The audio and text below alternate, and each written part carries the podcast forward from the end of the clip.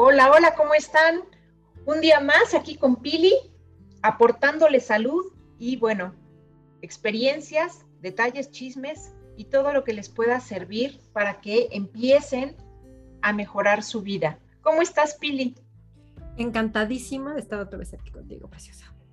Ay, qué bueno. A mí también me da mucho gusto y me da mucho gusto también que cada día sean más personas las que nos escuchan y que, las que nos dan su testimonio de que han aplicado las herramientas que les estamos dando para hacer un cambio en su vida y lo están logrando, lo están consiguiendo. Eso me da muchísimo gusto, de verdad que se me alegra el corazón.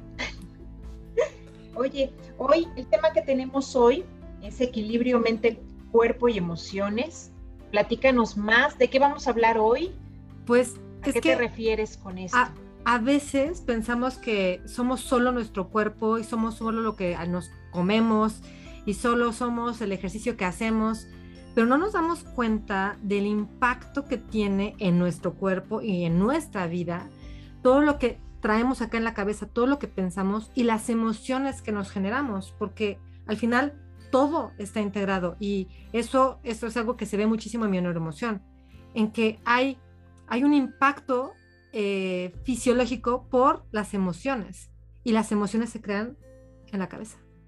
Claro, yo creo, bueno, pienso desde este lugar lo que puedo percibir es que no terminamos de comprender al ser humano en su totalidad, que somos cuerpo, mente y espíritu, y que el integrar estas tres cosas, no solamente porque nos hayan bautizado en tal religión, o sea, sino vivir eh, desde esa espiritualidad sana, o sea, sin, sin casarte, bueno, en mi, en mi caso muy particular, sin casarte con, con un Dios de X religión, sino, sino ser ese ser que somos espiritual y amoroso y que viene a ser feliz y a contribuir y trabajar tu parte mental de ser humano y, cuidar tu cuerpo como esa máquina o vehículo perfecto que, que, te, que, con el que veniste y con el que te vas a morir y cuidarlo para que llegue en, pues en las mejores condiciones posibles, yo creo que, que, todavía mucha gente lo está viendo separado, no lo integrado y entonces por eso a veces no hay congruencia en su vida, ¿no? No hay, no hay congruencia en lo que hace, en lo que dice, en lo que quiere y pues a veces manifiesta o crea cosas, una realidad que pues no siempre es negativa, pero que sí tiene muchos contrastes y que a lo mejor no están encontrando esa paz, ese equilibrio. Definitivamente. En mi neuroemoción se dice que el estrés se genera cuando tú, tal como decías, quieres una cosa, dices una cosa y haces otra cosa. Y cuando hay este nivel de incoherencia, eh, empiezan estos problemas, ¿no? Esas resistencias, los temas de dinero, los temas de trabajo, los temas de pareja, pero cuando se extienden demasiado en el tiempo, terminan impactando la salud de las personas. ¿Por qué? Porque literal lo que dicen, ¿no? Lo que la boca calla, el cuerpo lo grita. Y es cierto, si por ejemplo tú te, desgastas trabajando con workaholic y, y, no duermes y comes mal y todo, llega un punto en el que o tienes migraña o tienes gastritis y lo que hace la gente es simplemente se mete la pastilla, porque ahorita todo lo queremos rápido, ¿no? Entonces yo no me quiero sentir mal, este, no, no voy a buscar qué es lo que me pasa de verdad adentro, no busco el origen, no busco la causa, trato de aplacar el resultado, ¿no? Y entonces se mete en cualquier madre, literal, pastillita, que el melo, lo que tú quieras. Y entonces, en ese momento, se tapa el problema. Pero lo que no se dan cuenta es que por dentro, aunque no lo estás sintiendo porque es como si te adormecieras, el problema empeora. Y eso pasa en todo. Y entonces, ¿qué sucede?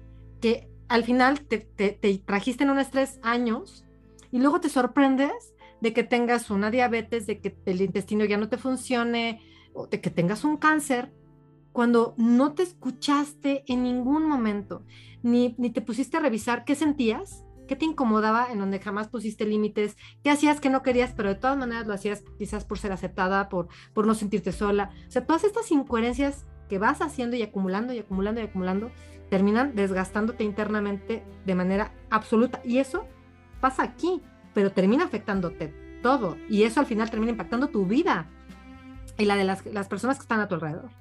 Claro, y no hablemos de las adicciones, ¿no? Por evadir broncas o por e, evadir una realidad que no te gusta, pero que también no te has dado cuenta que tú has creado y que tú puedes cambiar, te metes ya tanto, o sea, puede ser a la comida, a la vigorexia, que es el exceso de ejercicio, anorexia, este, alcoholismo y bueno, tantas cosas que, que empezaron, porque todo tuvo un inicio, no es que no, pero son otras cosas, eso ya es más, más grave, claro que es más grave, pero empezó por una copa, empezó por una hora de gimnasio, empezó por, o sea, todo empezó por un pequeño paso también, ¿no? Solo que se clavaron, pero, pero eh, esas, esas ganas o esas pocas ganas, mejor dicho, de no querer darte un momento y escuchar lo que te estás diciendo, lo que quieres, lo que no quieres, o el estarte saboteando y estar negándote a reconocerte, a escucharte, pues es lo que, lo que lleva a esta, a, llegar, o sea, es lo que te lleva a tomar estas malas decisiones, ¿no?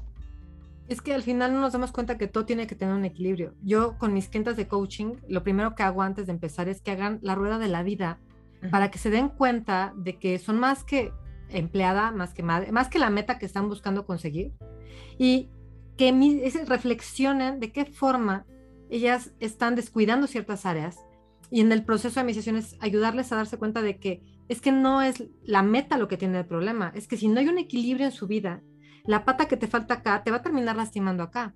Entonces, al final es entender que si yo no reconozco mis emociones, entiendo para qué están, hago algo al respecto, mi vida va a mantenerse en este círculo vicioso donde las cosas no me gustan, pero las tengo que aguantar. Me tengo 30 años en un trabajo que me gusta, pero no hago nada para cambiar. O sea, en una relación, es que ¿cómo voy a romper con una relación de 20 años? No te gusta, pero llevo 20 años invertidos aquí. Sí, pero deja de pensar en los 20 años de atrás, piensa en los 20 años que siguen.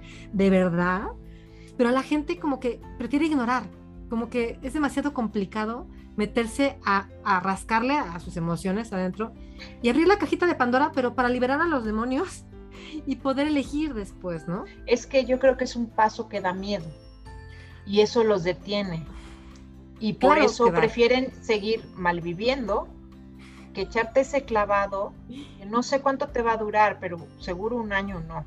O sea, si empiezas a trabajarlo, los resultados se ven rápido. Empiezas a ver, no es que tu vida ya cambió mañana o el mes que entra de, en un giro de 360 grados, pero sí empiezas a ver cosas, destellos casi inmediatamente y tú te empiezas a sentir mejor.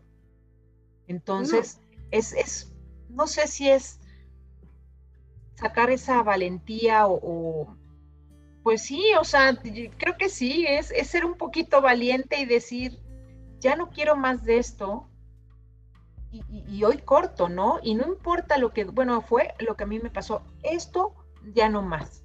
Y no me importa si me voy al hoyo más profundo, yo sé que voy a encontrar la luz y que necesito pasar por este túnel para que mañana sea diferente. Y así fue.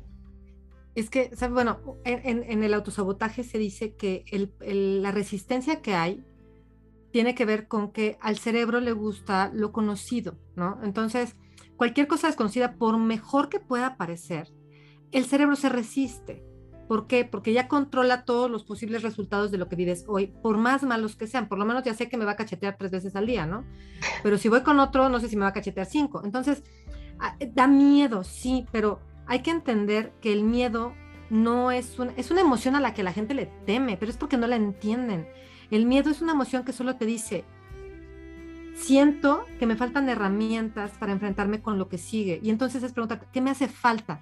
Por ejemplo, voy a, voy a cambiar de trabajo o quiero cambiar, pero me da miedo, me da miedo no lograrlo. Ok, entonces, ¿qué necesitas para sentirte segura? Bueno, a lo mejor necesito que me expliquen temas financieros. Ok, búscate una asesoría con un contador. ¿no? O es que no sé cómo hacer publicidad. Ok, busca una asesoría con alguien de marketing. O sea, reconoce qué te está diciendo el miedo para que puedas tener las herramientas literal como, como en, las películas estas de los caballeros, o sea, ¿qué, qué traje? ¿Cuál es tu, el escudo, la espada? ¿Qué tienes que ponerte para ir y atravesar la batalla por la que tú sientes que vas a, que vas a este, cruzar, ¿no? Porque al final, las emociones, las que pensamos que son negativas, porque no hay emociones negativas, toda emoción tiene una razón de ser, que no la entendamos esa parte, pero toda emoción tiene una función, entonces eh, tratemos de entender la función, la función positiva para mí. Dices, la envidia, ay, es que yo no quiero ser envidiosa, ay, no, no, pero la estás sintiendo. O sea, negarla, decir, porque no me quiero sentir mal, yo, yo no envidio, no, la gente envidia y es simplemente una señal de, yo quisiera tener eso. Ok, si quiero tenerlo, ¿qué tengo que para conseguirlo? Yo quiero una casa tan bonita como la de fulana. Vale, entonces, ¿qué tienes que hacer para conseguirla? Tienes que chambear, órale, pues ¿cuánto tengo que ganar? ¿Cuánto cuestan? ¿En cuánto me sale la hipoteca? O sea, ¿qué tengo que hacer? No es un, te voy a echar mal de ojo, porque no, no, ese no es el objetivo de la envidia. Y de los celos es igual, y del miedo es lo mismo. Aquí el punto es que seamos capaces de reconocer para qué siento lo que siento, porque si no, trato de esconderlo, taparlo, ignorarlo, porque me hace mala, me hace fea, yo no quiero esto. Y ahí empieza la incoherencia. Por ejemplo, decir un no, poner un límite. Digo, no, porque entonces no me van a creer, porque entonces, o sea, ya me estoy haciendo aquí, la, hablando la bola de cristal, y se va a enojar, ya, sé, ya, ya lo vi, ya, ya vi que se enojó con No, eso no existe. Es aprender a reconocer, qué está bien contigo y qué no. Para eso son las emociones. Para decirte, esto va bien, pues repítelo, ¿no? La felicidad, la alegría. Esto es incómodo, esto va mal. ¿Qué, ¿Qué pasa? ¿Qué tengo que ajustar para sentirme mejor? Porque no es dejarlo, a lo mejor es como el miedo, ¿no? Es que necesito para ponerme bien y enfrentarme a esto, porque sí lo quiero. Pero es simplemente entender cómo funciona aquí.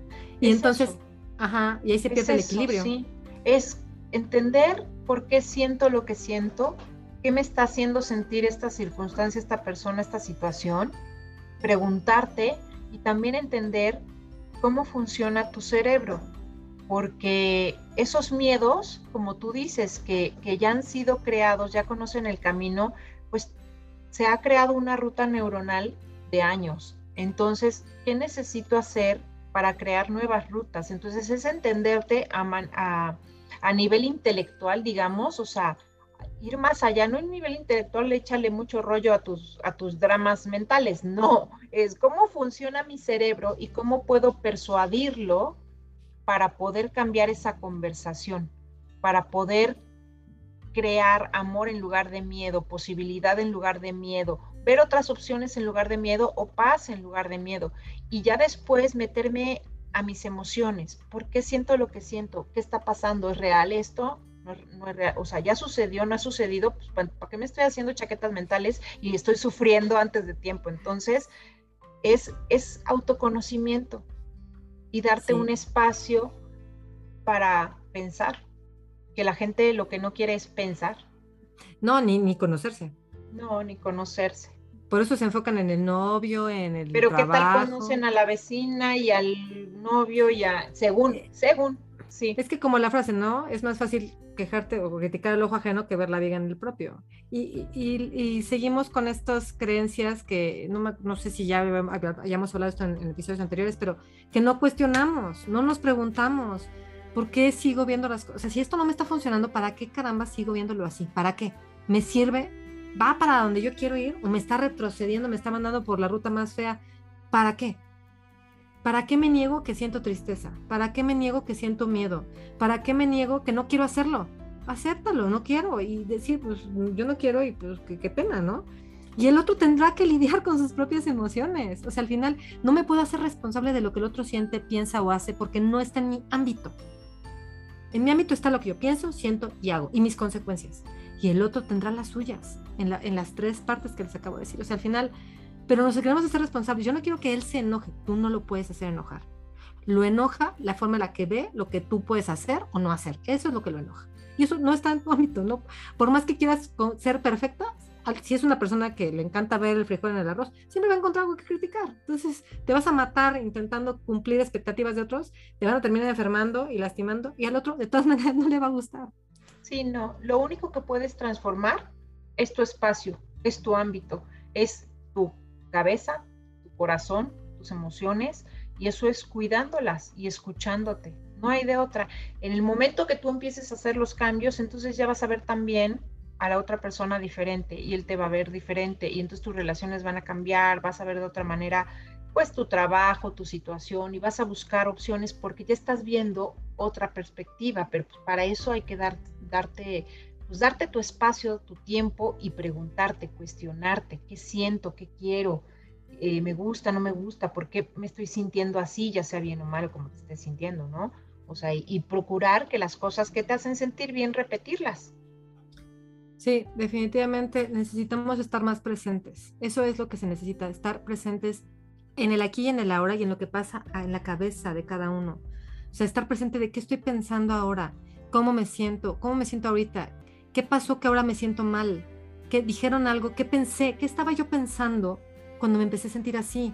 Y entonces empezar a reconocer y entender, porque al final las emociones son el resultado de una etiqueta que le das a lo que sucede tú ves una situación o te la creas en tu cabeza, que te imagines algo malo en el futuro en el, o, que pasó algo en el pasado, tú le das una etiqueta de malo, justo, injusto, culpable, no culpable, y después de ponerte esa etiqueta, entonces, gracias, viene la emoción. Y si tú te cachas qué es lo que pensaste, qué es lo que pasó, puedes darte cuenta cómo estás interpretando y entender que hay más de una manera de interpretar lo que pasa no existe solamente mi forma de ver. Hay una imagen que me gusta mucho en la que se ve este número, el 6, ¿no? Que es como, no, no, no el 9 cadado como un palito, sino el 6 y el 9 que se parecen. Y ponen de un lado a una persona y del otro lado a otra. Y una dice, es que este es el 6 y el otro dice, este es el 9. Entonces, sí, pueden ser, porque depende de dónde estés parado. Y así pasa con todas las situaciones de la vida. Entonces, aquí, si tú estás presente, si consigues darte cuenta de cuál es tu sensación y tu emoción en el día y reconoces cuando cambia e identificas por qué cambió, entonces es cuando te vas a empezar a dar cuenta de cuáles son tus creencias y a través de dónde estás mirando las situaciones y para qué te sientes así. Y puedes empezar a hacer cambios y a cuestionarlas, pero si no, pues nunca te vas a enterar. Es presencia, necesitamos presencia. Y con eso nos quedamos.